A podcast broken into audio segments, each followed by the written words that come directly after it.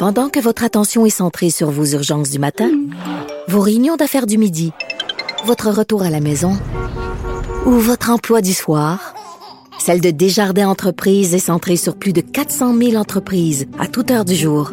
Grâce à notre connaissance des secteurs d'activité et à notre accompagnement spécialisé, nous aidons les entrepreneurs à relever chaque défi pour qu'ils puissent rester centrés sur ce qui compte, le développement de leur entreprise. Politiquement incorrect. Cube Radio. Alors, le déconfinement, le déconfinement, ça va se passer comment? On va en parler avec M. Daniel Dancos, spécialiste euh, en mesures d'urgence et en gestion de crise pour Prudent Groupe Conseil. Bonjour, M. Dancos. Bonjour, M. Martineau. Alors, c'est Dancos ou Dancos? Dans cause. Dans cause. Parfait, monsieur. Donc, le déconfinement, moi, ça m'inquiète un peu de dire euh, on va retourner euh, au travail peu à peu. J'ai peur que les gens se disent, ben là, c'est de retour à la normale et peut que finalement, on a une deuxième vague après ça.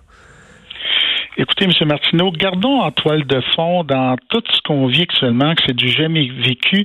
Donc, notre courbe d'apprentissage est relativement élevée et il y a une partie d'improvisation à l'intérieur de cette réponse au COVID-19-là. Ça, c'est la toile de fond.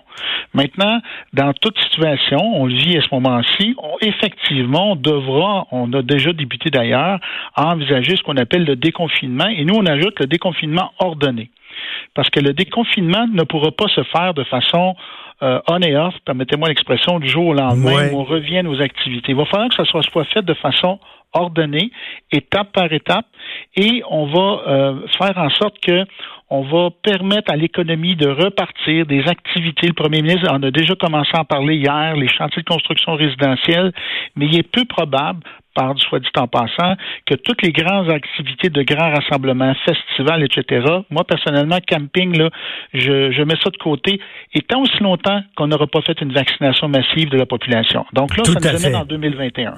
Tout à fait. Donc, on n'aura pas un été normal. C'est pas vrai qu'on va pouvoir voyager cet été, puis aller en Gaspésie, puis aller euh, faire du camping et tout ça, là très fort probable que ça n'arrivera pas parce qu'on hmm. que on va vouloir justement éliminer la contamination de régions interrégionales. C'est certain que l'industrie touristique cette année, c'est une industrie qui sera, comme tout le monde, fortement touchée, mais qui va être à passer à l'histoire pour 2021.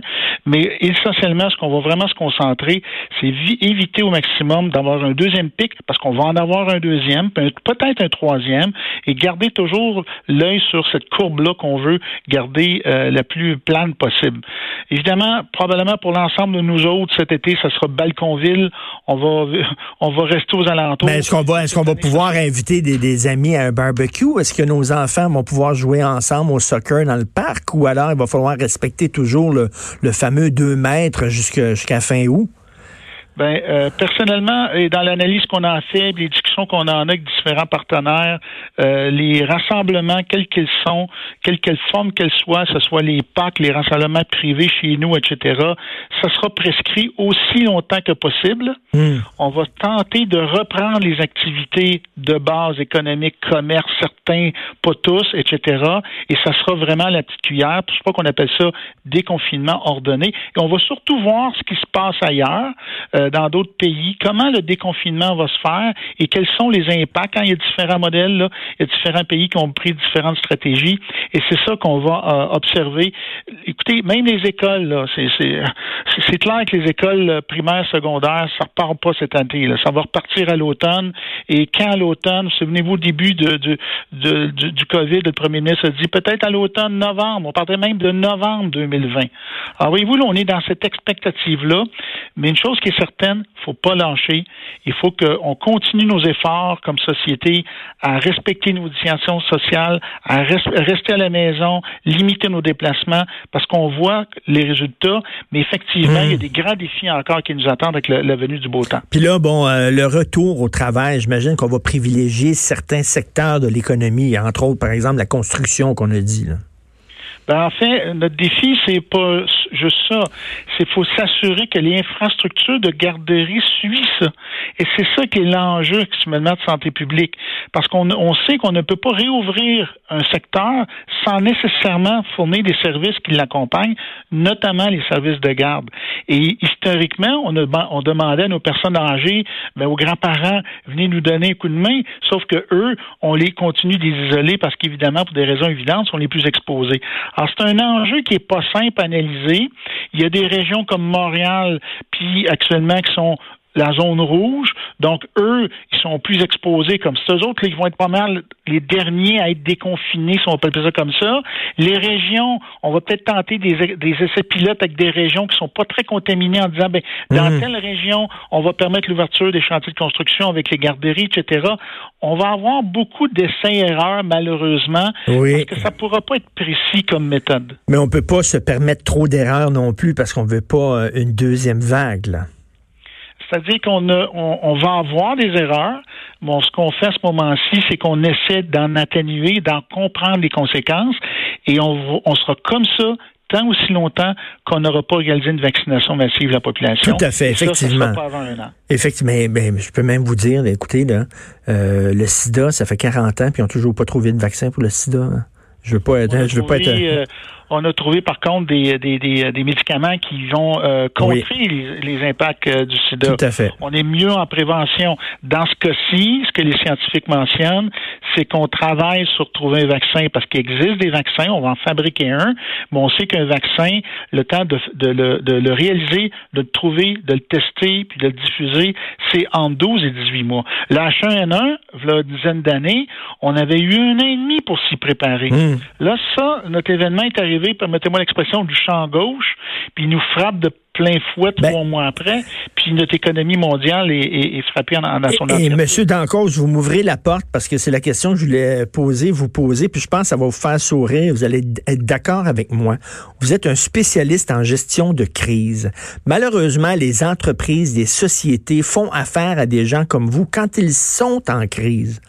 Or, il va falloir apprendre que il faut préparer les crises, pas réagir quand on est en crise, mais préparer les crises avant qu'elles n'arrivent. Et c'est ça qui est important là, pour la, gestion de crise. Il faut s'y prendre à l'avance. Ben, la bonne nouvelle, M. Martineau, nous, on existe depuis 25 ans. Alors, si on existe depuis 25 ans, c'est qu'il y a beaucoup de travail qui se met en amont. Mm. Alors, ça, c'est la bonne nouvelle. Euh, tant au milieu industriel, milieu municipal, c'est pas parfait, là, j'ai pas cette prétention-là. Euh, mais il y a beaucoup d'organisations qui, par des euh, retours d'expérience, puis qui partent de la nouvelle réglementation, qui par euh, une nouvelle politique de gestion de risque interne, parce qu'aujourd'hui, les assureurs, on parlait des financiers tantôt, là, les gens de Wall Street, mais les gens de la finance regardent de plus en plus et la notion de continuité et de maintien des activités fait partie maintenant de la gestion du risque d'une organisation de plus en plus, je vous mmh. dirais de façon plus soutenue des dix dernières années. Et, là, le télétravail, on découvre les vertus du télétravail. Et ça, j'espère que ça va rester. C'est pas tout le monde qui sont obligés d'aller au bureau. Il y a des gens actuellement qui travaillent de chez eux et la business fonctionne, l'entreprise fonctionne. Il n'y aurait pas une leçon à tirer de ça aussi? Définitivement, vous savez, tout est lié, euh, tout est lié au niveau du télétravail, au niveau de la confiance entre l'employeur et son équipe de, de, de, de collaborateurs. Hmm. Évidemment, les infrastructures, faire du télétravail, et, et c'est, ça demande des infrastructures minimales. Les, les, euh, les, les, enjeux de télécommunication et d'infrastructures qu'on avait le, le 5-10 ans, ça n'existe plus aujourd'hui. Ça s'est démocratisé beaucoup, c'est beaucoup moins coûteux, et effectivement, il y a plusieurs organisations, on le voit là, dans le domaine de l'assurance, entre autres, dans le domaine financier, c'est déjà acquis, c'est ben déjà installé. Mais par contre, dans le domaine manufacturier, c'est plus compliqué. Dans le domaine du service au détail, quincaillerie, euh, bon, etc., ça, ça se porte moins bien. Le back-end, permettez-moi l'expression, mhm. les infrastructures en arrière, ça se prête bien, mais il y aura quand même des services qui devront être livrés euh, de, de, de vive voix et de face à face.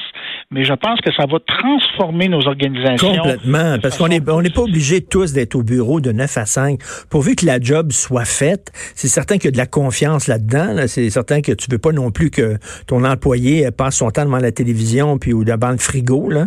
Euh, mais s'il fait bien sa job, il est tu obligé d'être à, euh, à l'entreprise de 9 à 5? Il y a toutes ces, ces réflexions-là à faire. Oui, et, nous, écoutez, par exemple, on, pratique ça, nous, depuis dix ans, facile. Par contre, on s'impose des rencontres d'équipe ponctuelles, évidemment pas dans le présent contexte, parce que nonobstant le télétravail, les gens quand même, sont quand même heureux de se rencontrer par des rencontres d'équipe ponctuelles pour échanger, débattre des idées, etc. L'humain demeure un humain quand même. Mhm. Et c'est pas tout le monde non plus qui est fait pour le télétravail. Il y a des gens qui ont beaucoup de difficultés à, à fonctionner dans cet environnement-là. Mais ce qu'on va voir apparaître, par contre, c'est la transformation numérique de tous nos services, de toute notre façon de faire, tant ici, tant à l'international, euh, tant en exportation. Et ça, il faut voir ça d'un élément très positif. La crise qu'on vit là, on le voit pas aujourd'hui parce qu'on est dedans, c'est pas facile. Mais rappelez-vous, chaque crise, au final, c'est positif pour une organisation. Oui, et, c'est positif également pour les gens. Et j'espère qu'on va apprendre de, cette crise-là, parce que des fois, l'homme, hein, où il y a de l'homme, il y a de l'hommerie. Des fois, euh, on retourne dans nos vieilles habitudes quatre mois après une crise. Tu sais, euh, on se dit toujours, ah, tout a changé. Qu'est-ce qui a changé aux États-Unis depuis euh, le 11 septembre? Il n'y a pas grand-chose qui a changé. Ils sont retournés dans leurs vieilles habitudes. Donc, j'espère qu'on va apprendre de cette crise-là. Merci beaucoup, c'était très intéressant. Donc, Daniel Dancause, conseiller spécialisé en mesures d'urgence et gestion de crise pour Prudent Groupe Conseil. Bonne journée. Merci à vous, M. Martineau. Au revoir.